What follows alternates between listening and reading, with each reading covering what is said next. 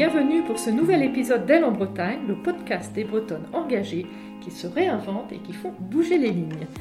Je suis Marie-Cécile, sa fondatrice, et aujourd'hui je suis accueillie par le Club de la presse de Rennes pour cet enregistrement et j'ai le grand plaisir d'y accueillir Elena Manirou, présidente de l'association Femmes de Bretagne depuis 2018 et fondatrice de M180, une entreprise à mission créée en janvier 2020. Après avoir exercé 17 ans comme DRH dans des secteurs d'activité différents comme Canal et Digitaléo entre autres, Elena a souhaité donner un autre sens à sa vie professionnelle en 2019 en se consacrant à la valorisation des métiers à forte utilité sociale et en tension comme les services à la personne, les services à domicile, les métiers de la propreté.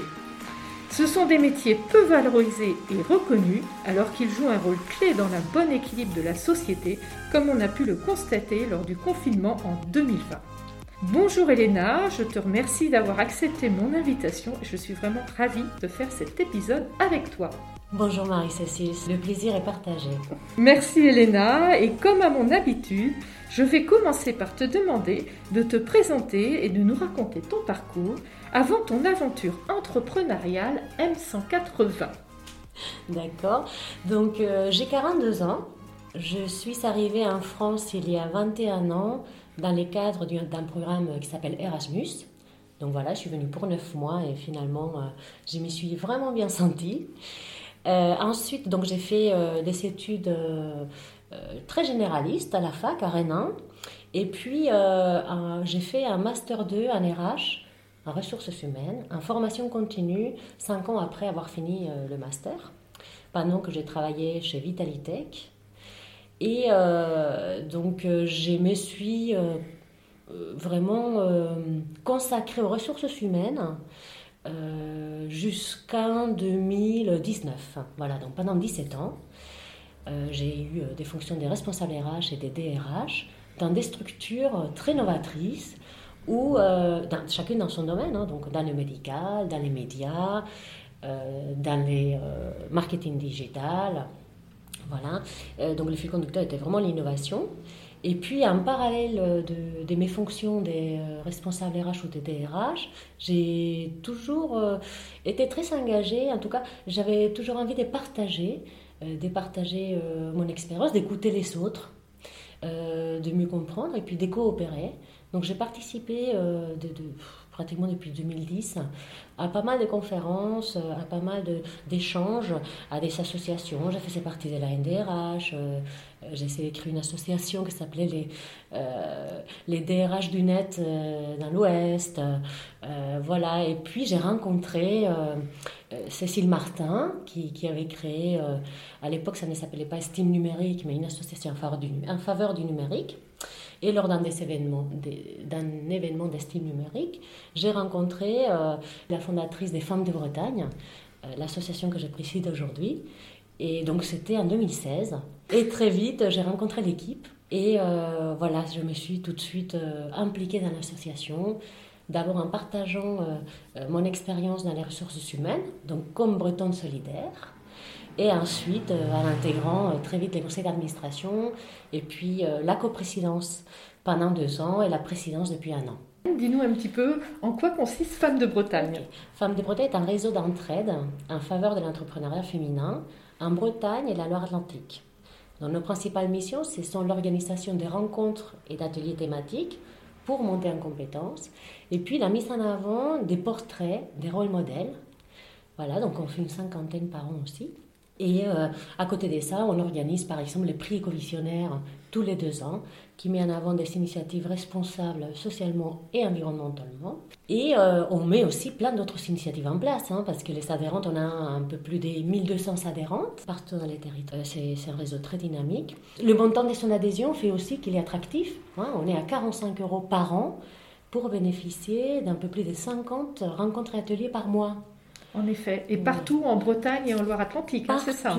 En fait, l'idée, c'est euh, de mailler au plus proche des besoins le territoire breton et la Loire-Atlantique, et ce sont les coordinatrices bénévoles qui se chargent de leur commune et même de diffuser autour de leur commune voilà, les pratiques du réseau, donc les rencontres et les ateliers. Et aujourd'hui, on a un peu plus de 80 coordinatrices bénévoles qui animent les territoires. Voilà, sur un peu plus de 70 villes. Femme de Bretagne, que ce soit en Bretagne ou dans les Pays de la Loire, est aujourd'hui connue et reconnue.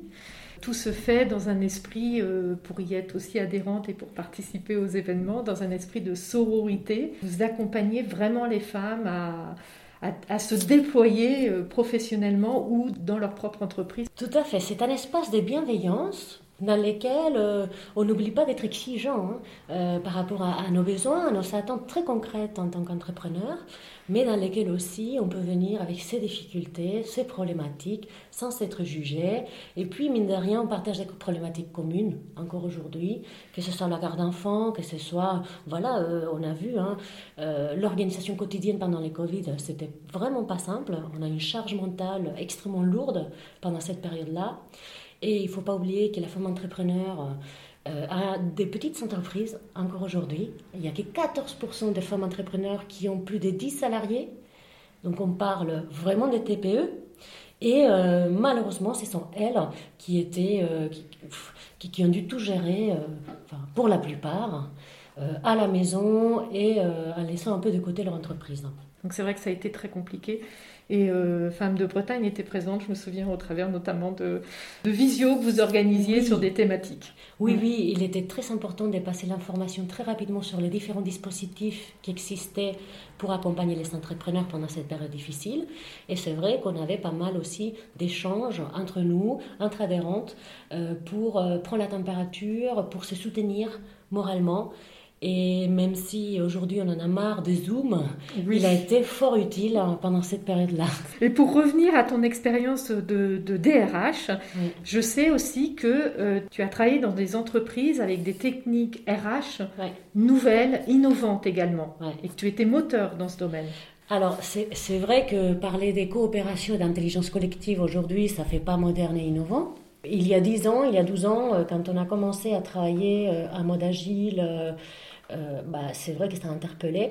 Et en réalité, ça veut dire quoi? Ça veut dire euh, avoir une organisation qui finalement facilite la prise de décision, qui responsabilise chacune des parties et qui permet au niveau organisationnel d'avoir quand même une visibilité assez large de développement des compétences de tout le monde.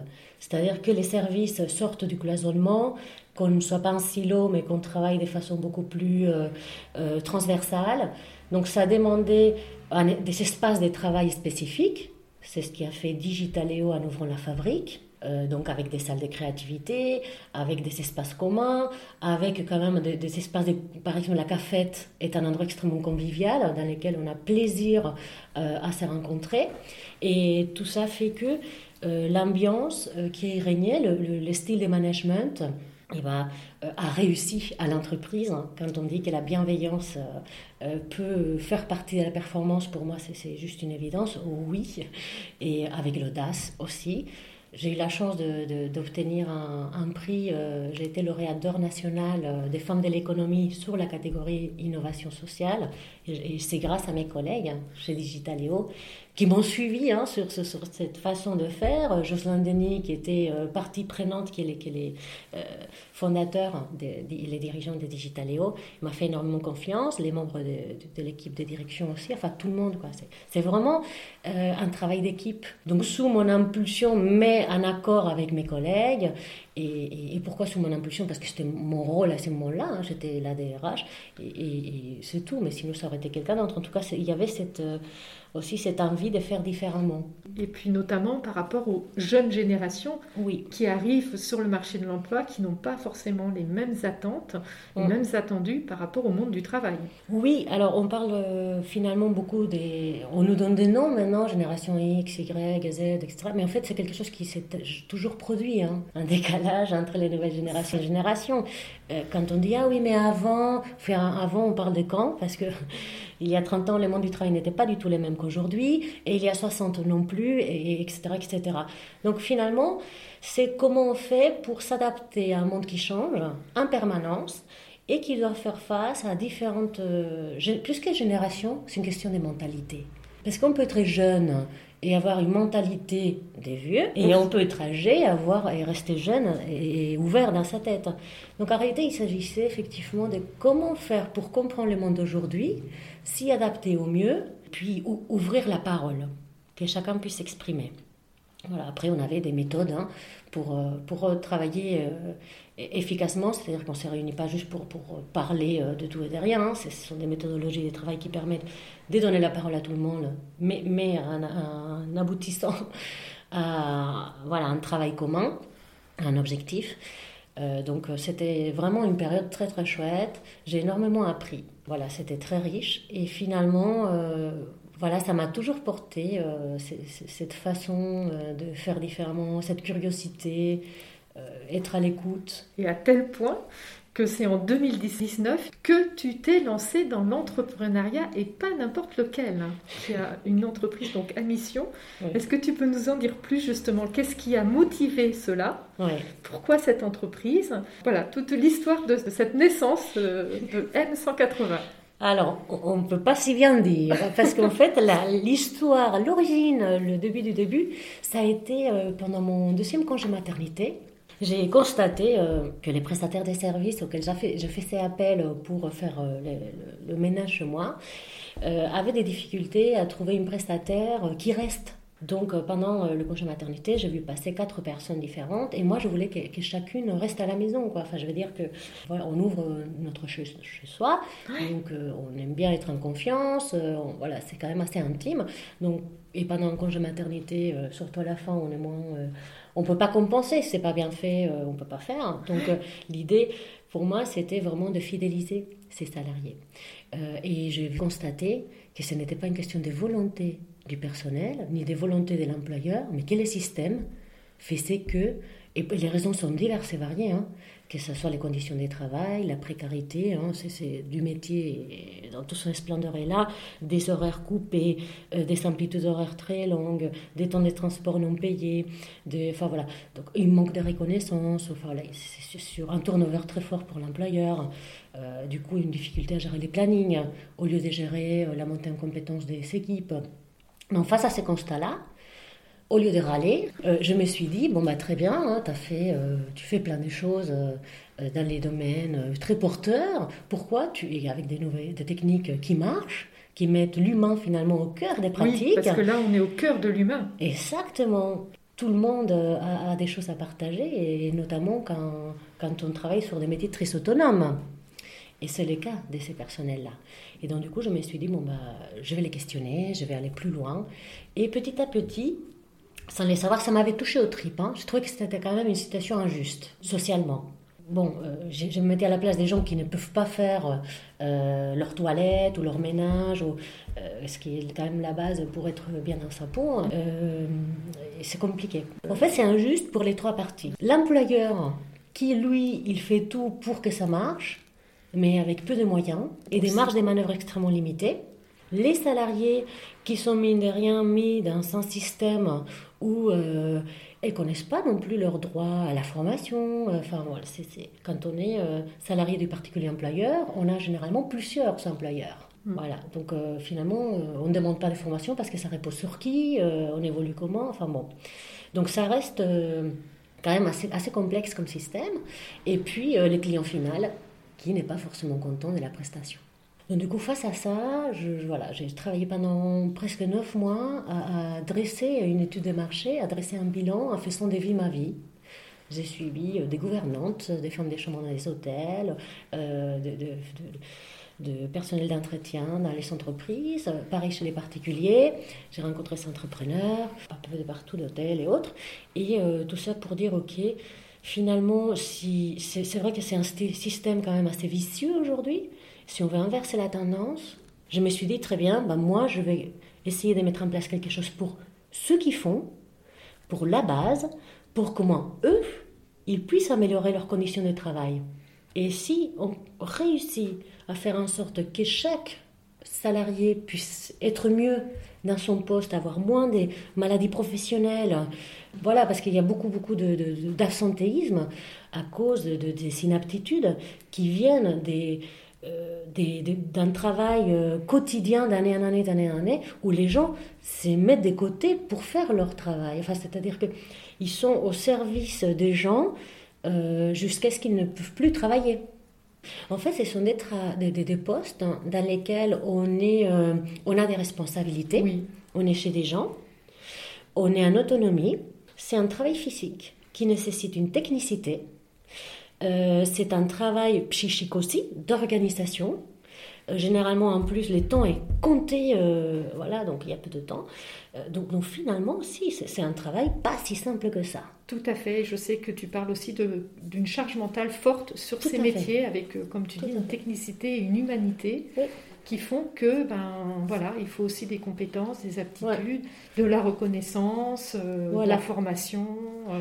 Et on n'a pas parlé des auxiliaires de vie qui vont à domicile également, mais pareil, elles s'occupent, ce sont elles les liens sociaux, c'est toujours pas valorisé, cette valeur ajoutée apportée à la société, c'est-à-dire ce bien-être euh, qu'elles s'apportent au quotidien aux gens qu'elles s'accompagnent.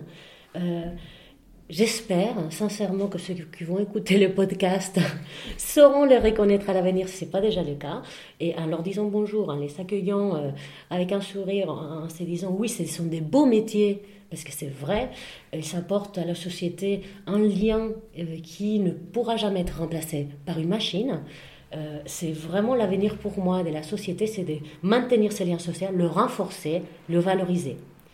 D'où la naissance de M180 en tant qu'entreprise à mission. J'ai eu la chance aussi de rencontrer Théo Veni, qui fait partie de l'équipe M180, qui lui, il a euh, une formation euh, d'expert euh, dans la prévention des troubles musculo-squelettiques. il, a, il, a, il a créé une entreprise hein, qui s'appelle Aptitude Santé, qui, qui s'occupait de ça. Aujourd'hui, il a intégré M180. Et c'est avec Théo qu'on a pu mettre en place une formation qui s'appelle Ménage-toi, donc toujours, hein, pour, euh, on est dans la prévention santé des bases, on est sur une formation destinée à ceux qui font, qui peut être aussi déployée partout, hein, mais euh, nous on l'a conçue, euh, l'animation de la formation elle est conçue pour ces personnels-là, avec d'ailleurs beaucoup de bienveillance et d'intelligence collective dedans. Et du coup, Ménage-toi permet d'acquérir des rituels d'échauffement et d'étirement personnalisés, très courts, à faire chez soi ou au travail quand c'est possible d'avoir un échauffement collectif, mais sinon à la maison. Et les étirements personnalisés nous permettent tout au long de la journée euh, de d'éviter finalement la bobologie qui est euh, induite des gestes répétitifs ou euh, mal placés, ou voilà, enfin, il peut y avoir plein d'explications. Donc le fait de suivre ces parcours qui durent un mois, on travaille l'ancrage du nouveau rituel, d'aborder de, aussi toute l'hygiène des vies, les sommeil, l'alimentation, enfin tout ce qui impacte finalement notre santé. On a aussi 87% des gens qui continuent cet exercice six mois après. Et ce qui est une très très bonne nouvelle. Et c'est pas du tout de continuer cet exercice, on suit l'absentéisme, qui malgré l'augmentation des 26% de façon générale, pour les entreprises pour qui on avait formé les salariés, l'absentéisme stagne, ce qui est une excellente nouvelle. Et puis on suit aussi l'évolution de la douleur. Donc c'est du ressenti, donc ces trois indicateurs-là. Et par rapport au ressenti des douleurs, on a des gens qui se sentent mieux, voire plus productifs, tandis que ce n'était pas l'objectif recherché. Euh, et puis, euh, ils, voilà, ils disent qu'ils sont, euh, pour certains, après, vous savez, dans la vie, tout est une question de timing. Si on a la bonne information au bon moment, on peut changer nos habitudes. Et donc, pour certains, ça a été le cas.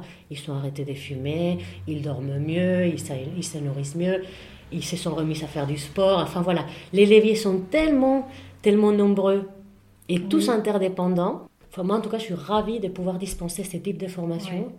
Parce que c'est très concret et les retours euh, sont très bons. Oui, et notamment l'estime de soi au ah travers de ce type de formation par rapport au métier occupé. Et, malheureusement, euh, euh, souvent, ces métiers sont occupés par des personnes en situation précaire. Alors, oui, aujourd'hui. Et, beaucoup par des femmes. Oui, on, a quand même 90% hein, de ces métiers, de métiers qu'on appelle du soin, hein, du prendre soin, portés par des femmes avec 56 ans de moyenne d'âge et pas beaucoup d'études. Mais ce sont des, des stats qui évoluent et qui ne sont pas les mêmes en fonction de la région. On va avoir des régions où on va trouver en plus de ces indicateurs-là 30% des personnes euh, étrangères avec, et puis dans d'autres régions, pas du tout. On aura moins. Donc voilà, c'est, et nous, ce qui nous intéresse aussi, c'est d'étudier en fonction des lieux, parce qu'on extrapole les données, on, fait, on, suit ça, on les anonymise, et on voit quelles sont les problématiques qui ressortent en fonction de la région, non seulement au niveau des douleurs, mais aussi au niveau de l'hygiène des vies, de l'absentéisme et autres. Et c'est très intéressant. En effet, vous avez ciblé les salariés avec quelque chose de très adapté à, leur, euh, à leurs conditions de travail et à au type de population. Mais derrière, euh, il fallait aussi le vendre aux entreprises. Et il y a aussi une question de financement. Oui. Alors bien sûr, on a tout de suite compris que si on voulait que la formation puisse être diffusée au plus grand nombre, il fallait être certifié, passer des agréments, être en contact avec tous les organismes collecteurs euh, de, la taxe de la formation. Donc on a très vite, on a été créé en février et en novembre, on a été certifié Calliope ce qui est la certification qu'il faut absolument avoir aujourd'hui. Nous, on l'a depuis l'année dernière, 2020. Euh, ensuite, on, est, euh, on a intégré, enfin, on a été euh, agréé dans les SOPCO, les organismes collecteurs des différentes branches d'activité. Aujourd'hui, on travaille quatre secteurs différents. Donc, la propreté, les services à la personne, l'agroalimentaire, et ensuite, on, a, on regroupe dans un autre secteur, ce qui est un peu un secteur beaucoup plus vaste parce qu'on peut faire des actions spécifiques. Et, là, pour le coup, on peut être dans l'industrie, euh, on peut être chez les artisans coiffeurs, ou chez les, voilà, c'est vraiment plus varié. Euh, peut-être demain le BTP également, quand on y va petit à petit sur mhm. plusieurs euh, secteurs d'activité. Et du coup, l'accueil en entreprise Oui, que ce soit dans des associations ou dans des entreprises, parce qu'on aborde un peu tous les secteurs d'activité quand on est euh, euh, dans les services à la personne, par exemple.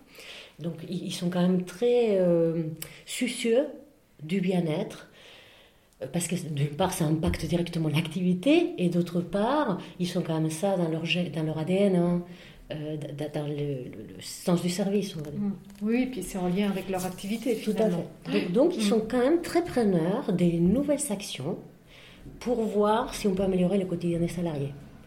Ensuite, c'est vrai qu'une des premières questions, c'est combien ça coûte? Oui. Je pense que ça c'est vrai partout. Donc à partir du moment où on a créé une offre qui est prise en charge à 100% par les SOPCO, euh, qu'on est Calliope, qu'on, voilà, c'est, ça se passe bien. Oui, tout à fait. Et vous travaillez également, il me semble, peut-être avec des mutuelles ou euh, au milieu de la santé? On a eu beaucoup de chance parce qu'on a été soutenu très très vite au démarrage du projet par des r La Mondiale, qui a vu dans notre, dans notre approche, notamment dans notre suivi d'indicateurs et de mesures, dans notre approche très euh s'orienter écoute, Hein, très humain, et ben, ils, ils ont trouvé un, bon projet, un beau projet qui, qui, voilà, qui voulait suivre et qui voulait accompagner dans la durée. Prescripteur aussi, sans doute. Il est prescripteur, il nous a soutenus et moralement parce qu'on s'est lancé un mois avant les Covid et c'était pas évident, et financièrement. Combien de salariés ont pu bénéficier de cette formation? Alors, donc aujourd'hui, on est un peu plus de 300 euh, personnes formées à Ménage-toi. C'est un démarrage. Hein puisque euh, voilà, c'était l'année dernière, avec euh, un long moment d'arrêt à cause de, l'interdiction de former en présentiel. Notre formation est en présentiel, il est extrêmement important que le soit. Euh, parce que c'est notre accueil et la façon d'animer notre pédagogie qui fait qu'elle marche. Donc on, peut, on nous a déjà demandé de la digitaliser, mais pas, euh, à mon avis, essayer de prendre soin de quelqu'un euh, sur un moment en plus comme c'est lui qu'on vit aujourd'hui, en disant connectez-vous à votre ordinateur. Euh, non, on mise sur du présentiel. Du coup, 300 personnes, et puis euh, j'espère qu'on fera encore plus l'année prochaine. Combien de salariés maintenant Alors nous sommes deux et, on va recruter une troisième personne. Et qui délivre la formation alors, au début tous les deux. Oui. Voilà parce qu'on était, euh, on s'est formés euh, ensemble à la facilitation, à une posture de facilitateur et d'intelligence collective. On a conçu ensemble la formation, on l'a animée au début ensemble, sauf que le Covid nous a rattrapés puisque on pouvait avoir des tout petits groupes en Donc on s'est tout de suite divisé, on fait ces, Puisque avant tu étais euh, une vingtaine d'années hein, salarié, aujourd'hui donc tu, tu, as basculé dans l'entrepreneuriat. visiblement, c'est cette situation injuste, comme tu disais, qui t'a motivé ou tu avais déjà euh, l'envie? Je pense que parfois, les autres, ceux qui nous connaissent bien, voient les choses avant nous. Et moi, on m'avait dit quand j'ai dit ah peut-être que je créerai une entreprise là-dessus ou je vais rencontrer des gens qui ont déjà créé pour refaire avec eux. J'ai tout mon entourage qui m'a dit ah bah c'est sûr, tu es faite pour entreprendre. Enfin ils m'ont renvoyé une telle image euh, comme quoi j'étais capable d'eux que je me suis dit bah, pourquoi pas finalement si eux ils croient en moi pourquoi je le ferais pas? Et voilà ça s'est fait. Tu t'es fait confiance. oui et je fais confiance à ceux qui me connaissent et, euh, et, puis c'est parti. Quand on entreprend, la posture n'a absolument rien à voir que celle des salariés, puisque les montagnes russes, c'est incroyable, mais c'est vrai, euh, émotionnelles sont là au quotidien. Donc euh, je suis contente d'avoir entrepris à 40 ans, parce que je me connais bien, et que du coup, quand j'ai des, voilà, des moments où ça monte et ça descend très, très fortement, je suis bien entourée, j'arrive à gérer. Et puis ça me plaît, c'est pas ça qui me plaît, mais ce qui me plaît, c'est la posture d'entrepreneur, de prendre des risques, euh, tout en essayant de faire les choses bien, euh, avec un objectif euh, d'impact social fort. Ça, ça me plaît beaucoup. Après, tous les jours, ce n'est pas simple. Et la prospection, notamment en temps de Covid, ça a été quelque chose de très, très dur. Très, très dur. Et ça l'est encore, hein, la prospection, se faire connaître un temps d'écrit, c'est quand même compliqué. Oui, tout à fait. Et puis euh, ce format présentiel aussi, qui selon les périodes peuvent, être parfois compliqués. Et, en tant que femme, est-ce que c'est, tu penses que c'est différent ou est-ce que c'est, tu, tu, dis quelque chose qui a du sens? Est-ce que euh, ça a une dimension féminine ou pas plus que ça? C'est vrai que j'ai eu quelques commentaires sur oui, mais une entreprise euh, sociale et solidaire ne peut pas forcément être rentable et il faut surtout pas envisager d'avoir un salaire. Alors là, ça, euh, je ne suis absolument pas d'accord. On peut être et une entreprise à mission et rentable et hyper humain. Donc euh, voilà, quand j'ai parlé tout à l'heure du lien social, j'y crois énormément et il faut les valoriser davantage. Et, et pourtant, pour exister, il faut être rentable. Et quand on dit rentable, c'est pas un gros mot. Je dis pas gagner euh, sur les dos des gens. C'est en revanche euh, avoir pour payer les salaires, avoir euh, de l'argent pour pouvoir, enfin déjà valoriser son offre à sa juste valeur. Parce qu'on peut pas demander aux gens valorisez-vous si, si nous on valorise pas l'offre à sa juste valeur. Nous on a été rentable dès la première année. Là, on va finir notre deuxième bilan au 31 janvier. On l'est encore, euh, tout en payant deux salaires. D'ailleurs, je, reboucle sur l'entreprise à mission. C'était une des raisons pourquoi c'était très important pour moi de les notifier au niveau des statuts. Donc voilà, d'ailleurs, je n'ai pas précisé, mais la raison d'être des M180, c'est de valoriser les métiers à forte utilité sociale dans le cadre d'une démarche de responsabilité sociétale des entreprises ça rentre justement dans les, entreprises qui aujourd'hui euh, ont une démarche RSE, quasiment toutes. Donc vos formations rentrent dans ce cadre-là. Complètement. Voilà. Alors d'une part, de par son objet, euh, améliorer la qualité de vie au travail, et d'autre part, par les suivis d'indicateurs. Donc il faut savoir que les indicateurs extra-financiers sont de plus en plus demandés, que on va, ça, va continuer. L'Europe va nous imposer d'autres indicateurs extra-financiers à suivre. Et euh, les, les, informations que nous, on peut remonter du terrain, de par la formation, peuvent nourrir ces indicateurs extra-financiers. Dans ton parcours, quels ont été un petit peu tes mentors, tes inspirants, tes partenaires? Alors, sacrée question. Parce que si je retourne un peu aux études, parce que je suis en France et parce que j'ai eu au lycée une prof de français qui m'a donné goût pour les Français. Donc déjà elle, je ne me rappelle pas son prénom, mais je la remercie.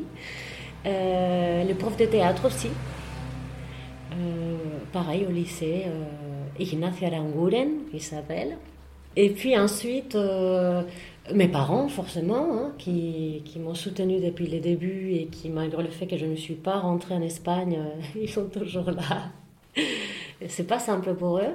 Et puis professionnellement, j'ai beaucoup d'admiration déjà par, pour les entrepreneurs, donc euh, euh, les chefs d'entreprise de chaque, dans chaque entreprise dans laquelle j'ai travaillé, euh, ils ont été pour moi des gens que j'admire.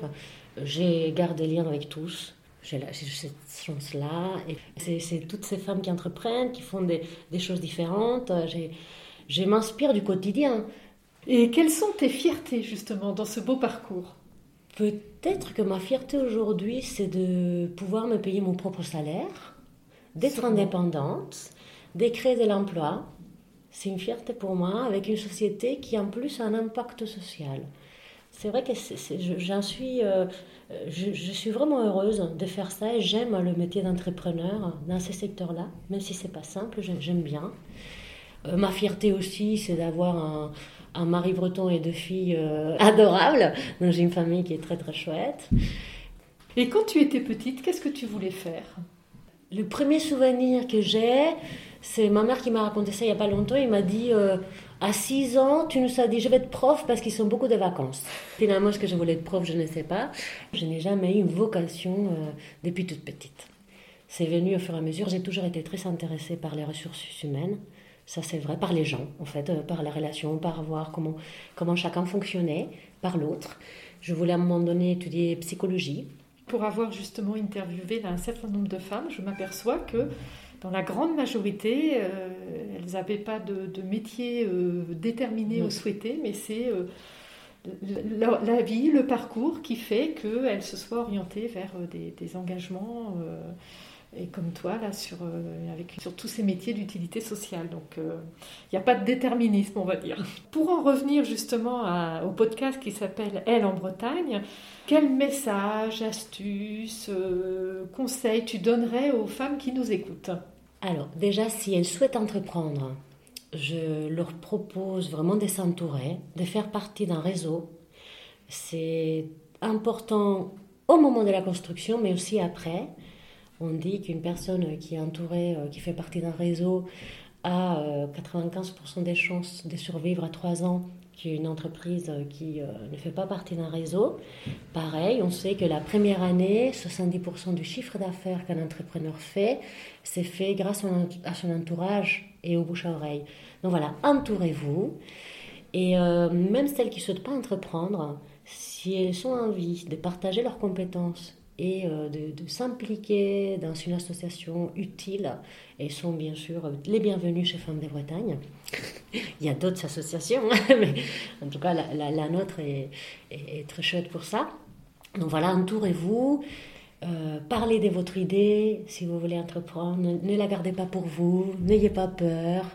Euh, c'est en échangeant qu'on va mûrir l'idée et qu'on va pouvoir faire le pas d'entreprendre justement. Et la Bretagne, qu'est-ce que ça représente pour toi? Alors, tu es espagnol de quelle région Des Pamplunes. Pamplunes, Voilà, du nord de l'Espagne. Alors, la Bretagne, elle représente, bah, c'est, c'est ma région maintenant. Euh, j'ai, vécu plus ici que chez moi, finalement, que, chez moi en Espagne. Donc, euh, c'est, c'est mon chez moi aussi. J'aime beaucoup les valeurs des Bretons. Euh, alors, les valeurs, quelles sont-ils? Pour moi, c'est l'ancrage familial traditionnel qui est très fort aussi chez moi, en, Espagne. On a une forte, euh, plein de traditions, plein de rituels, euh, que ce soit dans les danses, euh, dans, les rituels voilà, des vies en communauté. Et je retrouve ça ici. donc un ancrage très fort, tout en étant tourné vers l'avenir, vers l'innovation. Il se passe plein de choses en Bretagne au niveau environnemental et social sur ces, sur ces thématiques-là. Je, je, suis très fière d'en faire partie. Et puis, euh, euh, la coopération, c'est pareil, euh, une région où les, les, nombres d'associations qu'on y trouve, c'est impressionnant. Non, les gens se sont très engagés. Et si c'est pas l'État qui fait, c'est pas grave, on fait quand même. C'est vrai. Et cet état d'esprit-là me plaît énormément. Et une ouverture d'esprit, c'est pas pour rien qu'il y a autant de voyageurs, euh, des gens qui. Il y a des Bretons partout dans le monde. Hein. Euh, et puis pareil, la Bretagne accueille. J'en suis l'exemple. Elena, je te remercie pour cet échange passionnant et très inspirant. Je suis vraiment ravie, voilà, de, tu faisais partie de mes invités phares. Bravo pour ta belle entreprise à mission M180, ton ambition de changer le regard sur les métiers du care, métiers du soin, et de donner de la fierté à celles et ceux qui l'exercent est remarquable et je dirais même d'intérêt général. On l'a vu, on le voit encore avec cette période de crise sanitaire hein, que nous vivons depuis bientôt maintenant deux ans et on s'aperçoit que ce n'est pas terminé. Mes chères auditrices et auditeurs, si cet épisode vous a plu, je vous invite à mettre une note 5 étoiles sur Apple Podcast, à vous abonner sur votre plateforme préférée. Je remercie le Club de la Presse de Rennes qui a mis à disposition ses locaux pour l'enregistrement de cet épisode. Merci encore Elena, bon vent, à bientôt et Kenavo. Merci beaucoup Marie-Cécile, Kenavo.